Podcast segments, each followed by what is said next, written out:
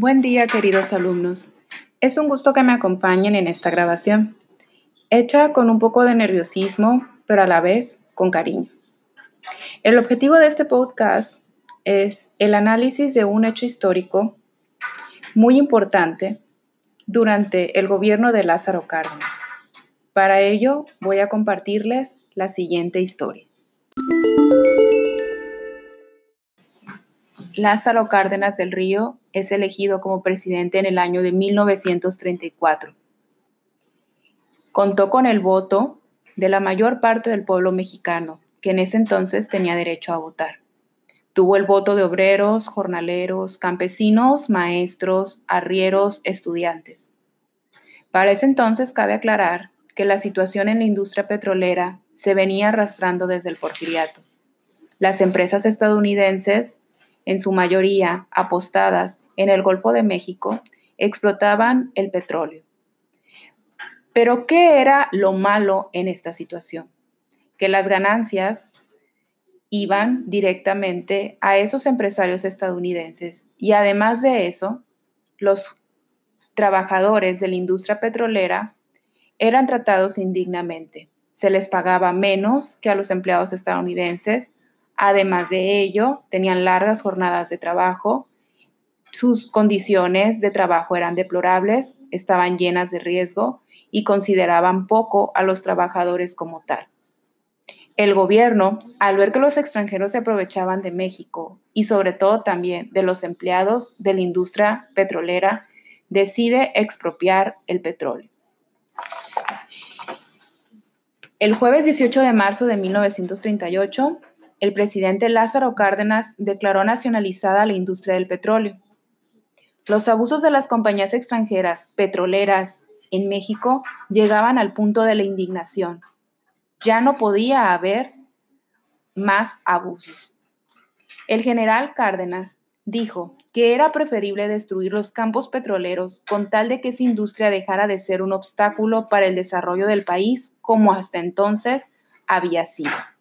La decisión de Cárdenas fue recibida por júbilo por los mexicanos. Los primeros en manifestarlo fueron los estudiantes de la UNAM. Cientos de universitarios desfilaron frente al Palacio Nacional para mostrar su apoyo al presidente. La mañana del miércoles 23 de marzo, la Ciudad de México se paralizó. Los periódicos anunciaron paro total de actividades de las 9 a las 15 horas. Los comercios cerraron y acudieron al Zócalo para celebrar la expropiación petrolera. Las mantas se multiplicaban. ¡Viva Cárdenas! El pueblo con Cárdenas. Muerte a las compañías extranjeras. También hubieron ataúdes de cartón con los nombres de Huasteca y el Águila, las empresas petroleras extranjeras más importantes. Ese día, el presidente afirmó en un discurso que los mexicanos harían honor a su deuda con el extranjero Debemos organizarnos, dijo, para comenzar inmediatamente la indemnización de lo expropiado. No es justo dejar esa carga a las generaciones futuras. Fue claro cuando dijo que no quería nada que no fuera espontáneo. Cárdenas nacionalizó el petróleo en el ojo del huracán. Una semana antes del anuncio, la Alemania de Hitler anexó a Austria a su territorio. España estaba en medio de una guerra civil Estados Unidos vivía su Gran Depresión. El escenario no era óptimo. El presidente de la República se reunió con los gobernadores de los estados. Todos acordaron que cada entidad se organizaría para recaudar sus contribuciones. Como en los primeros días la gente no sabía dónde mandar sus donativos, estos fueron enviados a la presidencia. Para el 27 de marzo, es decir, Nueve días después, se habían recaudado 20.162.26 pesos. La gente donaba en distintos sitios, como oficinas o escuelas. Cárdenas dio la orden al Banco de México para que se abriera una cuenta con el nombre de Cooperación Nacional y ahí fueran depositados todos los donativos. Envió al presidente lo recaudado en presidencia y adjuntó el nombre y domicilio de cada donador. Asimismo, fue creado un Centro de Redención Económica Nacional, CREN, para tal efecto.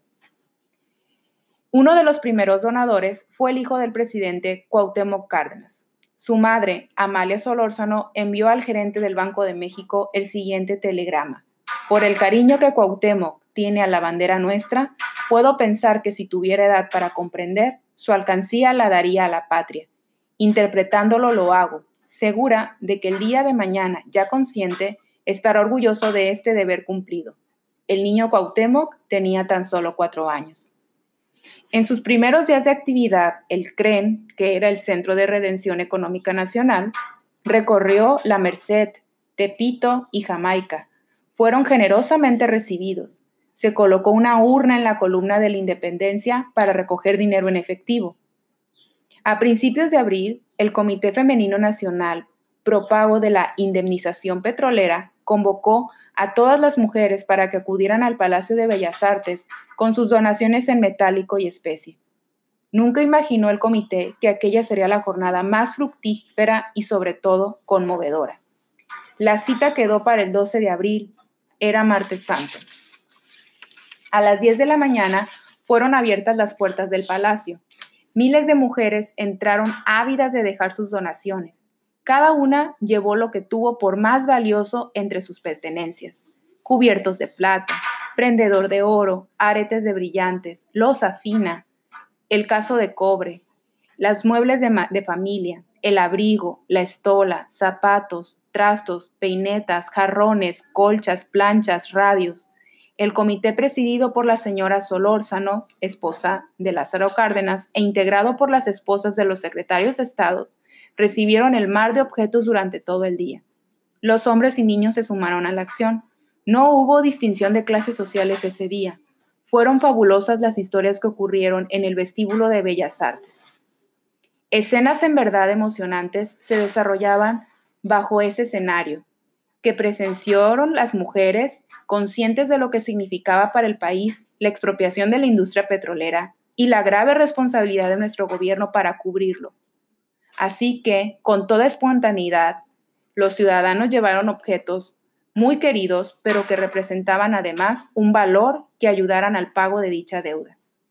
Una anciana entregó su anillo de compromiso, era lo único que poseía de valor.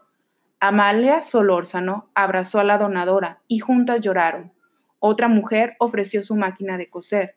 Con ella me gano la vida, dijo, pero lo importante es pagar el petróleo. Indígenas de Tlalmanalco cooperaron con pollos y gallinas. Los objetos fueron valuados ahí mismo por peritos del Monte de Piedad. Lo que de oro y plata hubo fue fundido y depositado en el Banco de México. Al salir, todas las donantes miraban satisfechas el gran cartelón que se colocó detrás de las mesas en que se recibieron los donativos que decía, Mujer, la patria necesita tu ayuda. Fue tan vasto lo juntado que se repitió la recolección en los dos días siguientes. El horario inicial era a las 10 de la mañana hasta las 5 de la tarde, pero la cantidad de gente que no cesó de llegar hizo que las jornadas se ampliaran hasta las 8 de la noche. De nuevo las imágenes enternecedoras. Una señora donó su vestido de novia, un charro la botonadura de plata de su traje, una ancianita de 87 años unos cuantos pesos escrupulosamente envueltos en papel de China, fruto de sus economías. Hubieron pobres mujeres que no pudiendo llevar más, entregaron una pequeña cesta con huevos y otra un canario en su jaula. Y así los donativos se sucedieron durante todo el día. Muchos chiquitines ponían en las manos de las damas sus alcancías que quebraban ahí mismo sus muñecas, trenecitos y otros juguetes. Uno de aquellos niños fue Eberto Castillo.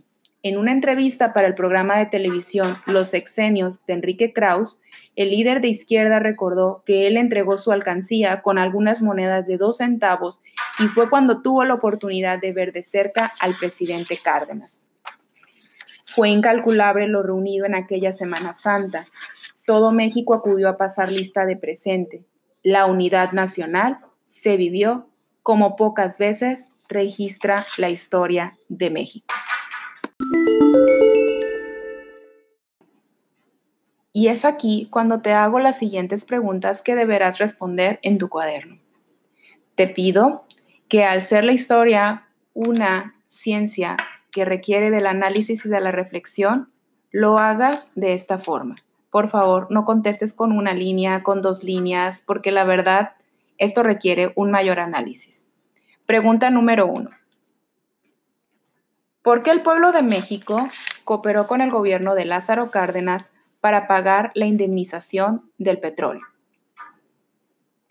Pregunta número 2. ¿Crees que en la actualidad exista la unión y solidaridad del pueblo mexicano? ¿Sí o no y por qué? Pregunta número 3. ¿Consideras que si en la actualidad hubiese que expulsar empresas extranjeras del país, el pueblo cooperaría para indemnizar dichas empresas? Sí, no y por qué. Pregunta número cuatro. Da ejemplos de la falta de solidaridad y cooperación del pueblo mexicano en la actualidad. Si consideras que existe solidaridad, exprésalo también. Pregunta número 5.